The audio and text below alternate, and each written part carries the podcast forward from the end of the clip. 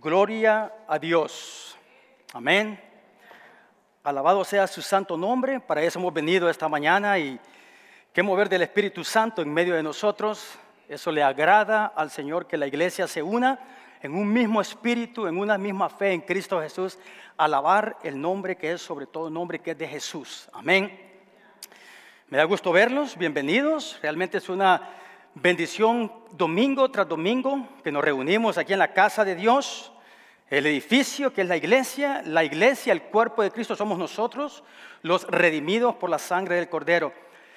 Y sí es una bendición enorme. Es parte del mandato de Dios que tenemos que congregarnos domingo tras domingo. Así que bienvenidos otra vez. Le damos la bienvenida también a los que nos sintonizan por el internet. Reciban de parte de la familia New Hope en español un fuerte abrazo. Y como siempre los motivamos y los invitamos a que vengan a, recibir también la bendición en persona aquí en su iglesia. Así que son bienvenidos, pero donde se encuentren, que el, Espíritu Santo siga obrando en sus vidas de una manera poderosa. Amén. Mi nombre es Milton Figueroa y nuevamente es un privilegio, un honor, una responsabilidad grande de poderme parar aquí a compartir la palabra de Dios, no palabra de hombre a poder profundizar un poquito en ciertos versículos bíblicos que son de bendición para cada uno de nosotros. Así que con ese mismo espíritu de adoración, como comenzamos este servicio de adoración, le voy a suplicar por favor que nos mantengamos con ese mismo espíritu de adoración y vamos a ir directamente a la palabra de Dios. Amén. Vamos a observar un par de versículos en esta maravillosa carta del apóstol Pablo a los Efesios, a Éfeso. Digo maravillosa carta porque es una carta que tiene un contenido increíblemente maravilloso para nosotros los hijos de Dios. Y por supuesto para la gente que no tiene una relación con Cristo, aquí habla de cómo ellos también pueden recibir ese mensaje y cómo ellos pueden ser salvos por medio de Cristo.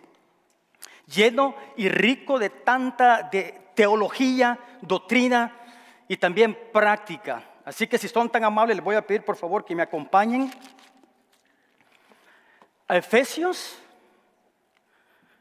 y vamos a estar escudriñando los versículos del capítulo 1 y vamos a, a leer el versículo 13 al 14.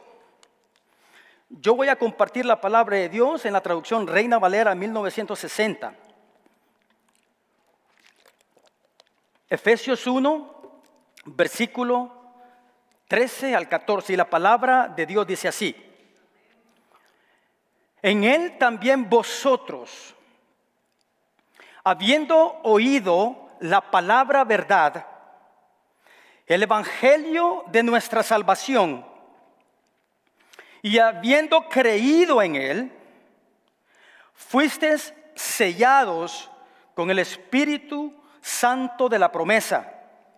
Versículo 14, que es las arras de nuestra herencia hasta la redención de la posesión adquirida para alabanza de su gloria. Esta es palabra de Dios. Oremos, iglesia. Padre, gracias Señor por permitirnos como, como iglesia, como tus hijos, poder congregarnos domingo tras domingo, Señor, para venir a alabarte a ti, Señor. Por eso nos congregamos aquí, Señor. Porque sabemos que como iglesia nos necesitamos mutuamente, pero también te necesitamos a ti, Jehová Dios. Padre, yo te pido en el nombre poderoso de Cristo Jesús esta mañana, Señor, que por medio de tu Espíritu Santo traiga, Señor, sabiduría, entendimiento, Señor, para poder comprender lo que tú tienes para nosotros como iglesia esta mañana. Padre, quita cualquier preocupación, cualquier problema, cualquier situación que nos esté desenfocando, Señor, de lo que tú quieres hacer esta mañana. Padre, en el nombre poderoso de Jesús, prepara nuestros oídos espirituales, oh Dios. Señor, ayuda al predicador. Señor, que no sea Milton hablando, Señor, que sea el poder de tu Espíritu Santo obrando en mi persona, oh Dios. Gracias y te damos nuevamente la bienvenida a ti, Espíritu Santo. La iglesia dice amén y amén.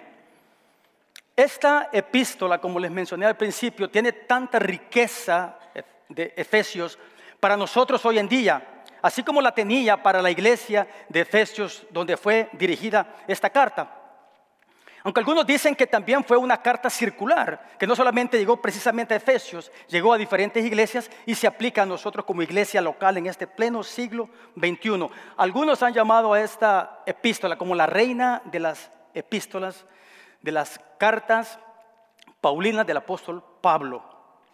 Como podemos observar, y yo les motivo y les animo que en su tiempo de devocional, de lectura bíblica durante la semana, que se detengan en el libro de Efesios, son seis capítulos nomás. Pero no leerlo corrido, sino que versículo por versículo, y aunque les tome un mes, dos meses, seis meses o un año, pero hay tanta riqueza para nosotros como hijos de Dios para poder extraer de estas perlas que en un sermón como hoy va a ser muy difícil poderlas descubrir todas. Los animo que lo hagan. Efesios. Ahora, lo que podemos observar en esta maravillosa carta que, el apóstol Pablo envía a los Efesios tiene algo peculiar a las otras cartas, diferente a las otras cartas que el apóstol Pablo escribió, como Gálatas, Filipenses, Corintios, Colosenses, aunque Colosenses se asimila un poco a esta carta. Lo peculiar de Efesios es de que Efesios, el apóstol Pablo, no está reprendiendo a la iglesia, no está corrigiendo a la iglesia, no está advirtiendo a la iglesia de falsos maestros que se han infiltrado en la congregación. Al contrario, el apóstol Pablo aquí lo que está diciendo a la iglesia de Éfesos es que la iglesia está bendecida de una manera increíble con bendiciones espirituales.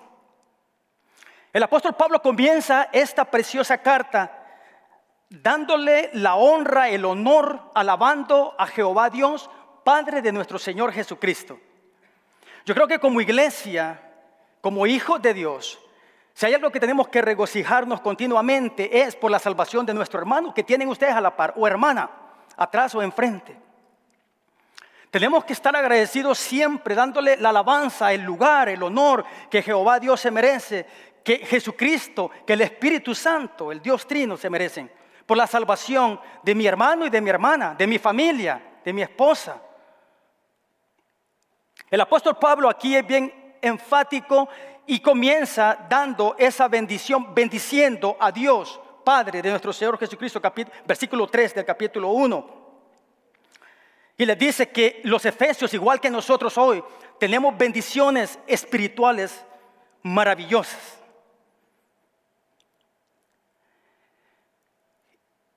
Y continúa y enumera esas bendiciones espirituales que pueden ser muchísimas más que las que el apóstol Pablo ha puesto acá, pero él les hace ver, le recuerda a, los, a la iglesia de Efesios de que estas son las bendiciones que Jehová Dios ha depositado en sus hijos. No, no a personas que no han recibido a Jesús como Señor y Salvador, está hablando del pueblo de Dios del cuerpo de Cristo. Si nosotros observamos en el versículo 4 de este capítulo 1 de Efesios, podemos ver que una de esas bendiciones que Jehová Dios dio a Éfeso y a la iglesia de Efesios fue que ellos habían sido escogidos antes de la fundación del mundo. Usted y yo estábamos en el plan, en la eternidad pasada, que el nombre de ustedes, la familia de ustedes, íbamos a ser escogidos por misericordia y por amor, por Jehová Dios. Él les hace ese, ese recordatorio, recuérdense de que ustedes son escogidos. Somos ese linaje que Dios ha escogido desde antes de la fundación del mundo. ¿Por qué lo hizo Dios? Porque Dios es un Dios de misericordia. ¿Nos merecíamos nosotros el perdón de nuestros pecados? ¿Nos merecíamos la salvación de nuestras almas? Definitivamente que no. Hemos heredado el pecado de Adán y Eva, pero gloria a Jehová Dios que mandó a Jesús como Señor y Salvador a morir en esa cruz del Calvario hace más de dos mil años para que usted y yo estemos parados aquí, redimidos, no por nuestros méritos. La salvación es por gracia, es por gracia, amén. ¿Le recuerda? que ellos eran escogidos de Jehová Dios. El versículo 5 podemos observar de que también ellos fueron predestinados, ¿ok? Para ser adoptados hijos de Dios por medio de Jesucristo. No hay otro medio. Jesús nos ha predestinado, Jehová Dios nos predestinó a nosotros desde la eternidad pasada y Él dijo, estos van a ser mis hijos. Por supuesto, la responsabilidad de la creación de los no redimidos es tomar nuestra responsabilidad de recibir a Jesús como Señor y Salvador, pero no es por ningún mérito. Si alguien que viene aquí todos los domingos y está en todos los grupos pequeños y sabe mucho de la palabra de Dios, no piensen que por todos los rituales que podemos hacer religiosos vamos a alcanzar la vida eterna.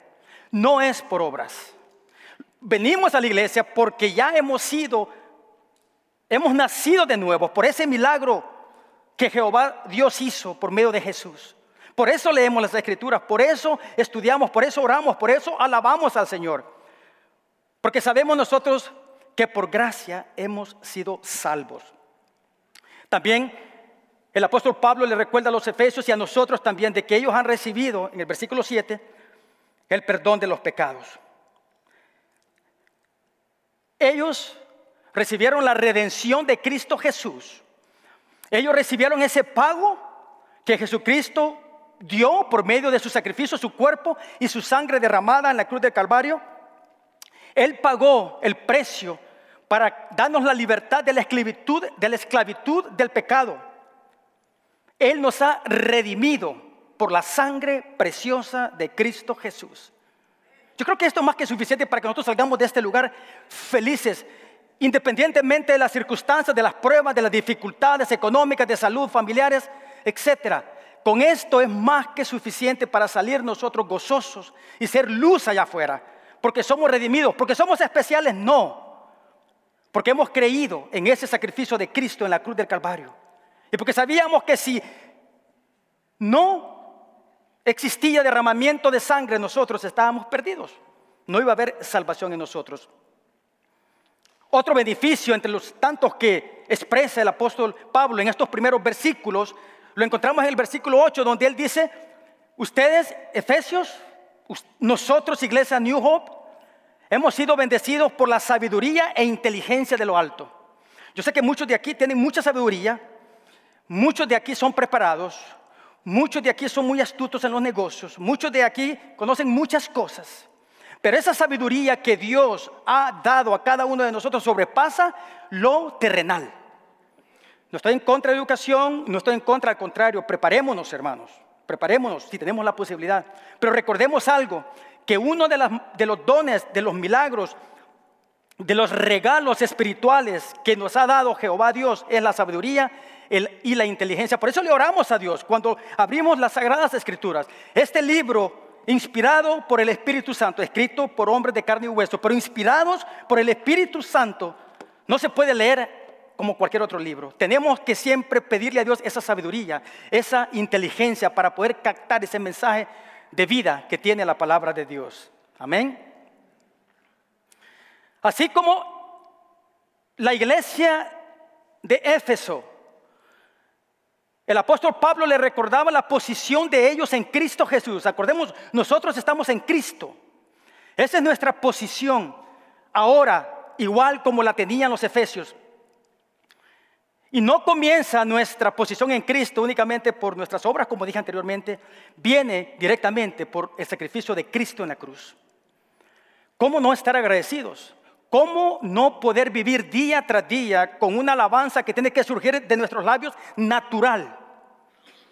No podemos ser cristianos amargados. No podemos ser cristianos que renegamos como el resto de la gente que no tiene una relación con Cristo. No. Y no es que vamos a fingir una paz interior falsa. No, porque somos genuinos, porque mora en nosotros el Espíritu Santo. Por eso y por estas promesas y estas bendiciones que Dios nos ha dado, por eso nos regocijamos y caminamos allá afuera, ¿no? Con ese gozo en nuestros corazones, que la gente va a notar y va a decir, bueno, ¿qué tiene este?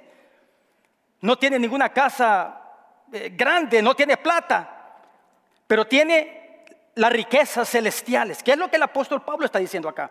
El apóstol Pablo no, no le da gracias a Dios por la casa, por el trabajo, ninguna cosa material. Está hablando, te doy gracias Jehová Dios por las bendiciones espirituales. Hermanos, añoremos esas bendiciones espirituales. Y si, y si nosotros nos enfocamos de la manera bíblica que Dios quiere que nosotros como hijos de Dios nos enfoquemos, que pongamos la mirada en las cosas del cielo, no terrenales, Dios va a añadir el trabajo, la profesión y la prosperidad también, porque es bendición de Dios. Pero lo primero es lo primero. Ahora, de estos tres versículos, dos versículos, hermanos, perdón, que leímos de Efesios capítulo 1, versículo 13 al 14, podemos extraer unas perlas, una enseñanza para cada uno de nosotros, unos principios para cada uno de nosotros. En primer lugar, lo que podemos observar en estos versículos que hemos leído, específicamente en el versículo 13 de Efesios 1, es que el mensaje de salvación tiene que ser oído. El mensaje de salvación tiene que ser oído. Veamos el versículo 13 de Efesios, dice, en él también vosotros, cuando el apóstol Pablo dice vosotros o ustedes o nosotros, los no judíos, acordemos que la iglesia de Efesios en la mayoría eran no gentiles, eran hermanos no judíos, pero Pablo, el fundador, sí, judío, él mismo dice, él reconoce en el versículo 12 de que la salvación vino primero al pueblo escogido de Dios.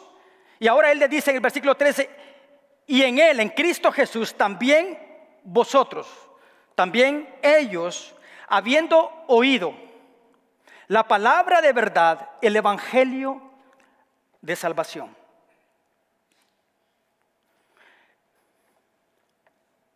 Por eso como iglesia y los maestros que también dan clases aquí y los que dirigen los grupos pequeños, una de las cosas que nosotros enfatizamos aquí que tenemos que predicar el evangelio y exponerlo de una manera fiel y comprensible.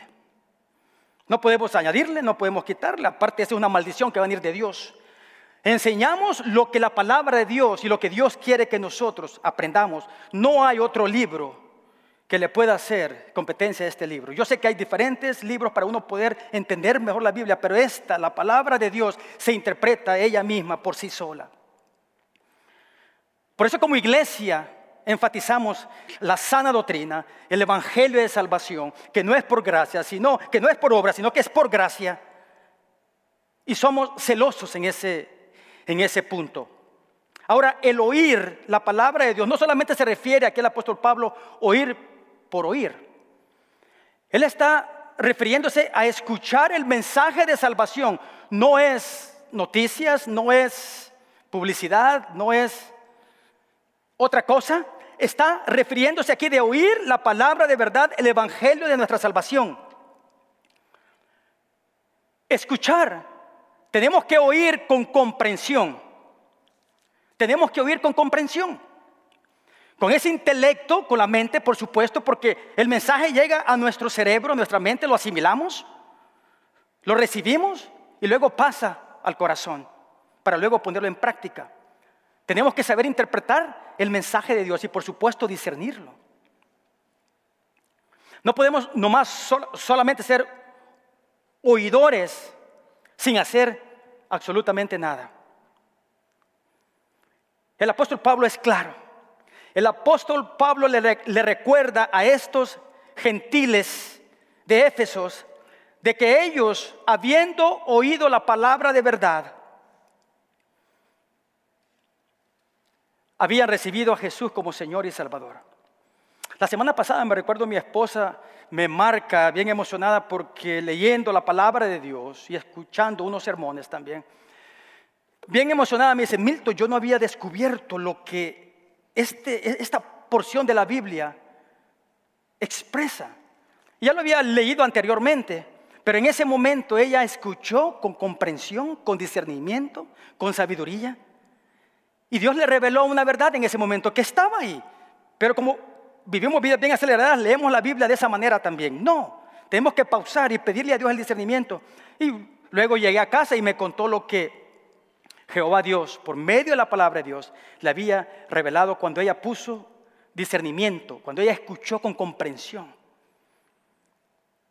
Tenemos que escuchar con los oídos espirituales con nuestro entendimiento, por supuesto, pero pedirle al Espíritu Santo que Él sea el que nos traiga esa sabiduría, esa revelación, para que esa revelación tenga impacto y cambio en nuestras vidas. Me encanta lo que dice Romanos, no necesitan ir ahí, capítulo 10, versículo 14 al 17, dice, ¿cómo pues invocarán aquel en el cual no han creído? ¿Cómo creerán en aquel de que no han oído, del que no han oído? ¿Y cómo oirán sin haber quien les predique. Y el versículo 17, Romanos 10 dice, así que la fe es por el oír, no cualquier cosa, hermanos. La fe es por el oír y el oír por la palabra de Dios. Así de sencillo. Más claro, más sencillo, Dios no lo pudo haber dejado para nosotros hoy en día como iglesia. Los efesios sabían, los efesios sabían por medio de esta carta del apóstol Pablo de que ellos, su fe incrementaba cada día más cuando eran expuestos al Evangelio, no a charlatanes. Donde se predica la palabra tal cual es y no historias, y no entretenimiento, y no un mensaje motivador de ninguna manera. Se tiene que escuchar la palabra de Dios, que es las sagradas escrituras, para que nosotros, nuestra fe, incremente de la única manera. Por eso estamos aquí como iglesia. Hebreos 4, 12, 13 dice, porque la palabra de Dios es viva y eficaz. Y más cortante que cualquier espada de dos filos. Aquí tenemos el manual para nosotros, para la humanidad, para nosotros sus hijos, hijos de Dios, que es las sagradas escrituras, creíble, confiable, y que es la palabra, la esencia de Dios para cada uno de nosotros y para nosotros como iglesia. ¿Qué más podemos extraer de estos dos versículos que hemos leído esta mañana? Número dos, el mensaje de salvación tiene que ser creído y aceptado por fe. El mensaje de salvación tiene que ser creído y aceptado por fe. Veamos nuevamente el versículo 13. En él también vosotros, habiendo oído la palabra de salvación y habiendo creído en él. Y habiendo creído en él. Amén. La fe viene por el oír. Y cuando somos expuestos a la sana doctrina, al evangelio de salvación, el Espíritu Santo empieza a hacer una obra milagrosa del milagro del nuevo nacimiento. No es nada que nosotros hacemos. Nosotros solamente por fe damos ese paso. Recibimos a Jesús como Señor y Salvador porque reconocemos lo miserable y lo pecaminoso y lo que nos merecíamos era el infierno. Y por eso damos ese paso de fe y creemos, como dice aquí el apóstol Pablo a Éfeso. Y ellos creyeron. Una iglesia se compone, esta iglesia se compone de hermanos redimidos, hermanos y hermanas que han creído en el Evangelio de Salvación. Esta iglesia no es un club social donde llegan inconversos, por supuesto, y que vengan los inconversos a escuchar la palabra de verdad, para que el Espíritu, Santo, traiga esa convicción de pecado, de arrepentimiento, para que ellos puedan ser parte de la familia de Cristo. las puertas de la iglesia están abiertas para toda alma. Tiene que ser creído. Y poniendo siempre en consideración que el único que tiene esa posición de esa obra santífica es Jesucristo. Por eso predicamos a Jesús, porque Él es el, consumador, el autor y, y consumador de, de la fe que tenemos nosotros, hermanos. El Evangelio de salvación no solamente tiene que ser oído, tiene que ser también creído. Hebreos 12.2 nos dice, puestos los ojos en Jesús, el autor y consumador de la fe. Él es Jesús. No hay otro camino para llegar al Padre si no es por medio de Jesús. No es por obras, no es por hacer, por ser buenos ciudadanos, no ser por ser buenos esposos, buenos padres, buenos hijos, es por la fe puesta en Cristo Jesús. El autor y consumador de la fe, el cual por el gozo Hermanos, tenemos que tener gozo nosotros, amén.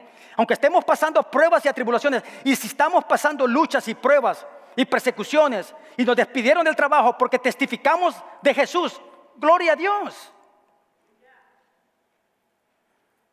Tenemos que vivir con gozo. Jesucristo se preparó su alma, su cuerpo, su espíritu con gozo. Al sacrificio en la cruz, puesto delante de él, sufrió la cruz, nos dice Hebreos 12:2, menospreciando el aprobio. Jesús sintió. Jesús, hombre, sintió todo el sufrimiento, la humillación, incluso la separación en ese momento que él muere de su Padre Celestial. Pero menospreciando el aprobio, y se sentó a la diestra del trono de Dios porque él sabía que en el momento que él llegaba a la cruz, obediente, se sometía, moría, entregaba su alma al Padre, entregó su vida, él la entregó, no se la quitaron. Él sabía de que tenía, era necesario que ese Cordero de Dios pagara el precio, el precio más alto. Ese es el amor de nuestro Dios. Ese es el amor que sobrepasa cualquier entendimiento. Y Jesucristo se gozó. El apóstol Pablo se gozó. Y muchos de los discípulos y muchos de los seguidores de Cristo, nosotros tenemos que gozarnos en medio de la tribulación. Hechos 4:12 nos dice, solo Jesús tiene poder para salvar. Solo Él fue enviado por Dios. Y en este mundo solo Él tiene poder para salvar. Cuando predicamos a Jesús, estamos predicando el Salvador del mundo. Cuando hablamos de Jesús a las personas que no conocen de Cristo, estamos nosotros mostrándoles el camino a la vida eterna. Solo Él fue enviado por Dios y en este mundo solo Él tiene poder para salvar. En Juan 1.12 nos dice, para más todos los que recibieron, a los que creen en su nombre, como los efesios y nosotros, les dio potestad de ser hechos hijos de Dios. ¡Wow! Tú y yo somos hijos de Dios. Somos hijos de Dios. Tenemos un Padre perfecto celestial que nos ama, que nos da de su palabra, que nos da de su provisión, su protección, su guía. Y no solamente eso, sino que nos bendice con bendiciones espirituales, que no tenemos completas las bendiciones ahorita, que vamos a estar con Él reinando en el cielo, pero sí nos da un anticipo. Y por eso estamos aquí. Por eso tenemos salud, por eso tenemos a nuestra familia, por eso nos gozamos, por eso Dios nos da la voz para alabarlo, el entendimiento. Esas son bendiciones maravillosas que Dios nos da a cada uno de nosotros. Somos hijos de Dios, recordemos eso siempre.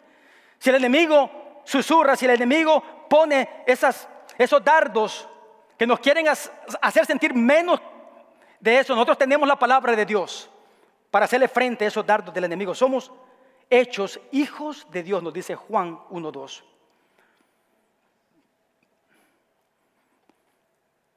Aquí no es solamente de escuchar el mensaje de verdad, aunque es importante, es de suma importante.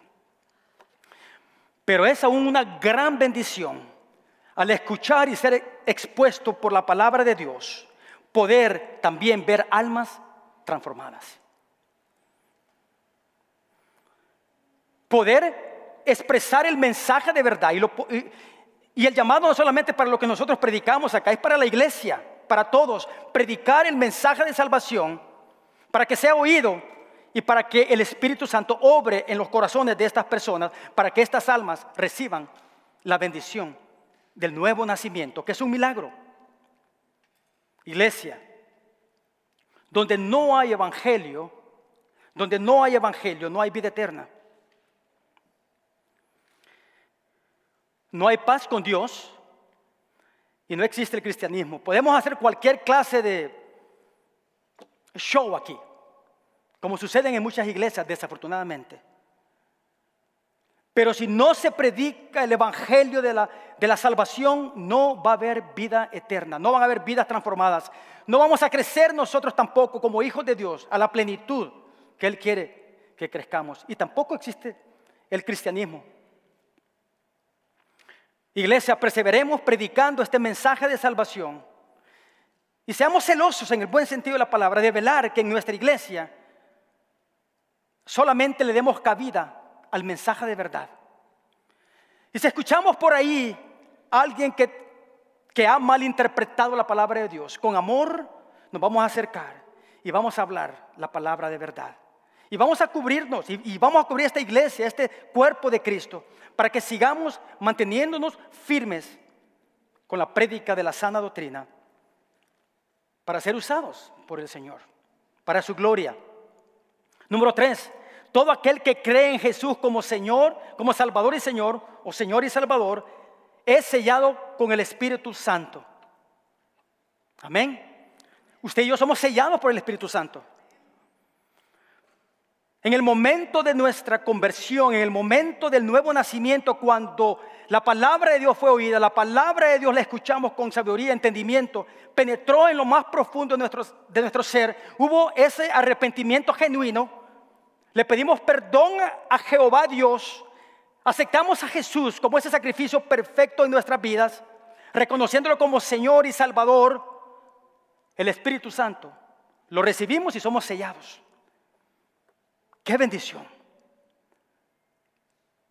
Ese mismo Espíritu Santo que levantó a Jesús de los muertos es el que mora en usted y en mí. Ese Espíritu Santo. La palabra sello en el Nuevo Testamento proviene de una palabra griega que significa estampar. Estampar. Eh, es una marca privada que con el fin de mantener algo secreto esto lo usaban los emperadores y los reyes en, aquel entonces. Cuando mandaban una carta súper importante, ponían la estampilla o el sello del rey. Eso significaba de que nadie que no fuera el superior que la iba a recibir en el destinatario podía abrirla. Si esa carta se manipulaba, se daba cuenta la persona que la recibía que alguien había cortado, había abierto ese sobre. Ya no era auténtico porque había sido manipulada. Tenemos el sello del Espíritu Santo. Jesús mismo lleva el sello de Dios. Juan 6:23. Sobre este ha puesto Dios el Padre su sello en aprobación. Amén. Nosotros que hemos confiado en Jesús como Señor y Salvador también poseemos ese sello, que es el Espíritu Santo.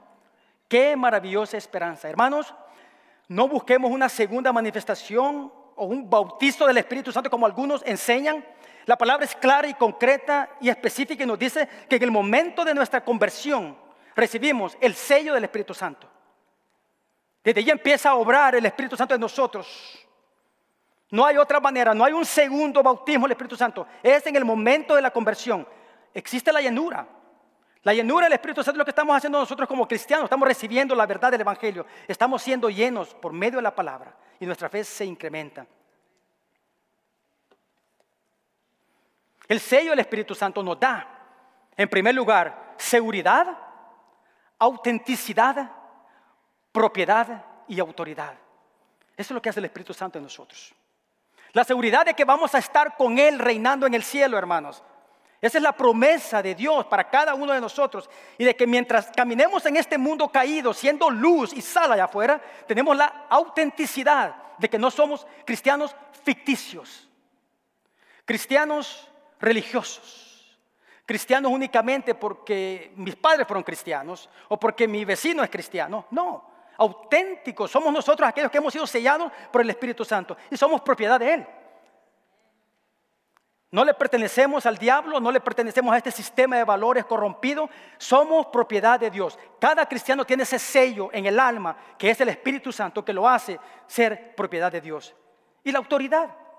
¿Tenemos autoridad nosotros por nosotros mismos? No. Por el Espíritu Santo de la promesa tenemos nosotros ese sello maravilloso que podemos tener esa autoridad de proclamar las buenas nuevas con autoridad en el nombre de Jesús.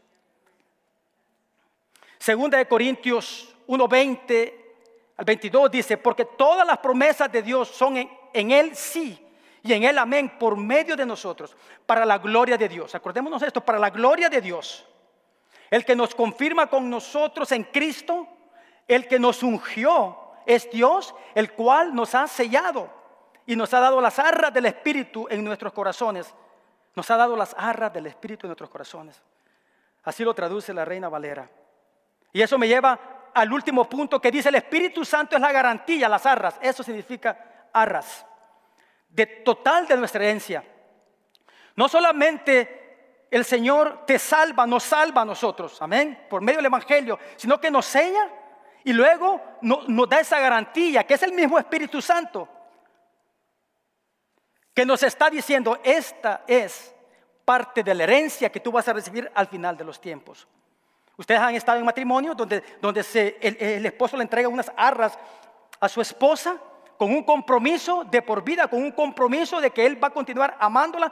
En otras palabras, es como un pago inicial. Cuando compramos una casa, un vehículo, hacemos algo, siempre nos piden una prima, un depósito. Pues el Espíritu Santo, ese Espíritu Santo es el que mora en nosotros y el que nos da la garantía de que vamos a recibir la vida eterna. Esta vida es temporal y tenemos que vivirla para la gloria de Dios. Filipenses 1.6 dice que aquel, que el que comenzó la buena obra en nosotros, la va a finalizar en el día de Jesús. Hermanos, no importa las situaciones que estés enfrentando. Dios te ha escogido con un propósito.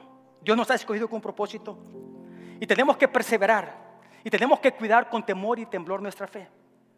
Pero tener esa, esa certeza de que tenemos esa garantía, de que el Espíritu Santo nos ha sido dado para nosotros poder decir, yo tengo una herencia. Y que lo material, mucho poco que yo pueda adquirir en esta tierra, no es nada para la herencia celestial que me espera.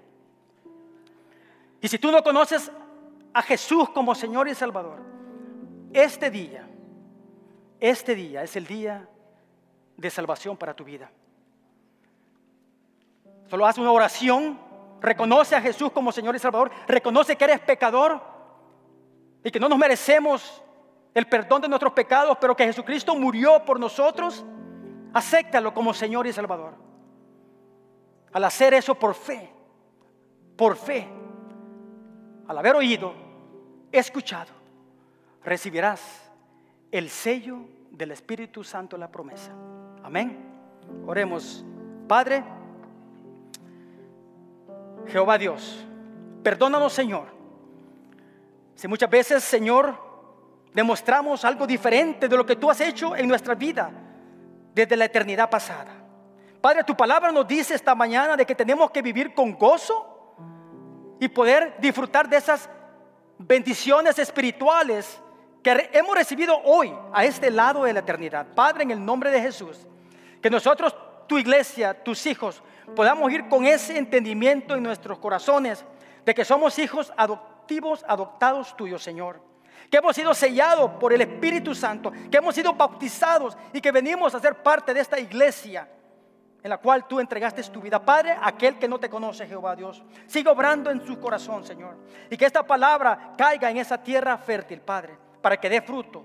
Y que esa semilla que es la palabra de Dios dé fruto en un momento determinado. Que ellos puedan también, Señor, ser herederos de la bendición eterna. Todo esto te lo pedimos, Padre, en el nombre poderoso de Cristo Jesús.